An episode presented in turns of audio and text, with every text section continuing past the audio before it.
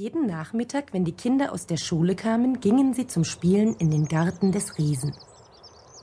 Es war ein großer, wundersamer Garten mit weichem grünen Gras, in dem weit verstreut die wunderschönsten Blumen standen, gleich einem Sternenteppich. Und zwölf Pfirsichbäume gab es dort, die im Frühling in den herrlichsten Farben aus Pink und Perlmutt erblühten und die im Herbst die wertvollsten Früchte trugen. In ihren Ästen sangen die Vögel ihre Lieder und die Kinder unterbrachen ihr Spiel, um ihnen zu lauschen. Wie glücklich wir hier sind, riefen sie sich dann zu. Eines Tages kehrte der Riese zurück. Er hatte seinen Freund, den Werwolf von Cornwall, besucht und war für sieben Jahre bei ihm geblieben. Nach sieben Jahren hatte er alles gesagt, was er zu sagen hatte, denn seine Unterhaltungsgabe war begrenzt, und so beschloss er, wieder in sein eigenes Schloss zurückzukehren. Als er nun heimgekehrt war, sah er die Kinder in seinem Garten spielen. Was treibt ihr hier? schrie er sie barsch an, und die Kinder rannten davon. Was meins ist, ist meins, und das ist wohl jedem klar, rief er. Ich erlaube es nicht, dass irgendjemand anders in meinem Garten spielt als ich. Dann baute er eine hohe Mauer um seinen Garten und befestigte daran ein Schild, auf dem stand Unbefugten ist das Betreten des Grundstückes bei Strafe verboten. Er war ein sehr eigensüchtiger Riese. Die Kinder hatten nun keinen Platz mehr, wo sie spielen konnten. Die Straße mochten sie nicht, denn sie war steinig und staubig und nicht zum Spielen geeignet. Also umrundeten sie nach der Schule die hohen Mauern und träumten von dem wunderschönen Garten, der sich dahinter verbarg. Dann kam der Frühling, und mit ihm sprossen im ganzen Land die Knospen und die Vögel kehrten zurück. Doch im Garten des selbstsüchtigen Riesen blieb es Winter und keine Vögel sangen darin. Die Kinder waren fort und die Bäume vergaßen zu blühen. Nur einmal steckte eine schöne Blume ihren Kopf durch das Gras, aber als sie das Schild an der Mauer sah, taten ihr die Kinder leid und sie schlüpfte wieder zurück in die Erde und schlief weiter. Die einzigen, die das alles freute, waren der Schnee und der Frost. Der Frühling hat diesen Garten vergessen, riefen sie. Nun können wir hier das ganze Jahr über wohnen. Der Schnee bedeckte das Gras mit seinem großen weißen Mantel und der Frost malte alle Bäume in Silber. Dann luden sie den Nordwind ein, bei ihnen zu leben. Und er kam, eingehüllt in einen Pelz und brüllte über den Garten und blies die Schornsteine von den Dächern. Das ist ein ganz entzückender Ort, sagte er. Wir müssen den Hagel auch noch einladen. Und der Hagel kam, jeden Tag für drei Stunden und rüttelte am Dach des Schlosses, bis er die meisten der Schindeln zerbrochen hatte. Dann schoss er in Grau gekleidet, so schnell er konnte durch den Garten und sein Atem war wie Eis. Ich verstehe nicht, warum sich der Frühling dieses Jahr so viel Zeit lässt, sagte der eigensüchtige Riese und blickte aus dem Fenster in seinen kalten, weißen Garten.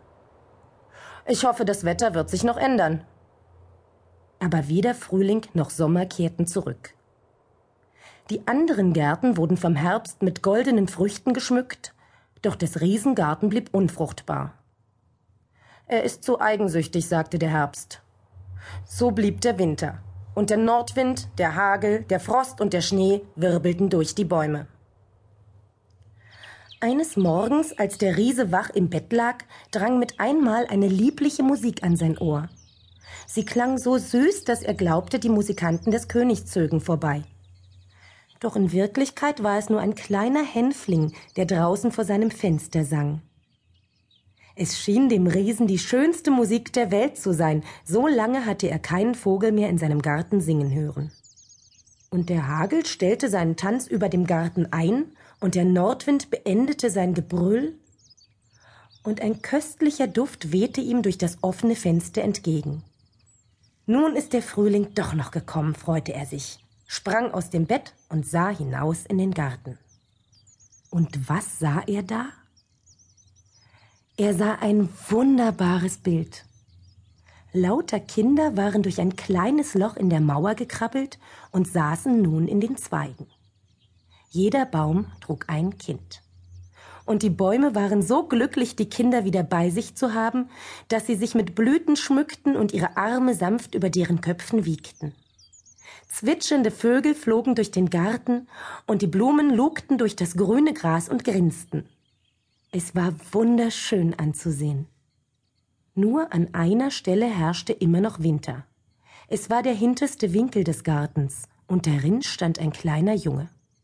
Ein sehr kleiner Junge. So klein, dass er die Äste des Baumes nicht erreichen konnte und nun bitterlich weinend um ihn herumlief. Der Baum war noch immer mit Schnee und Eis bedeckt, und der Nordwind fegte brüllend über ihn hinüber. Kletter hinauf, kleiner Junge, sagte der Baum, und beugte seine Äste so weit hinunter, wie er nur konnte. Aber der Junge war zu klein. Als der Riese dies sah, schmolz ihm das Herz. Wie eigensüchtig war ich bloß, sagte er. Nun weiß ich, warum der Frühling nicht mehr hierher zurückgekehrt ist. Ich will den Kleinen ganz hoch in den Baum setzen. Dann werde ich die Mauer einreißen und für immer und immer auf alle Ewigkeit soll mein Garten ein Spielplatz für Kinder sein. Es tat ihm wirklich leid, was er angerichtet hatte.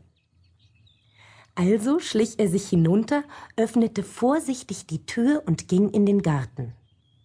Doch als ihn die Kinder sahen, bekamen sie Angst, rannten weg, und es wurde wieder Winter. Nur der kleine Junge blieb stehen. Seine Augen waren so tränenerfüllt, dass er den Riesen nicht kommen sah.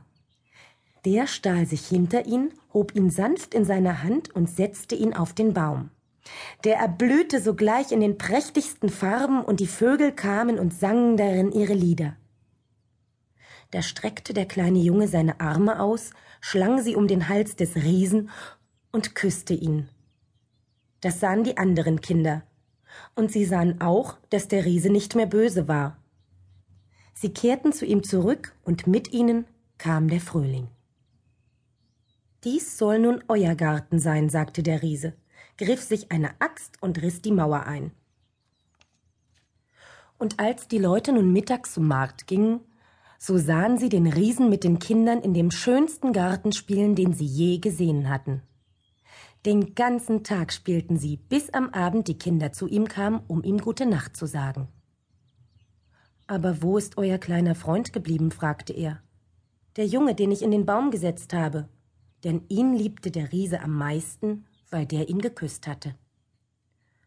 Das wissen wir nicht, antworteten die Kinder. Er ist fortgegangen.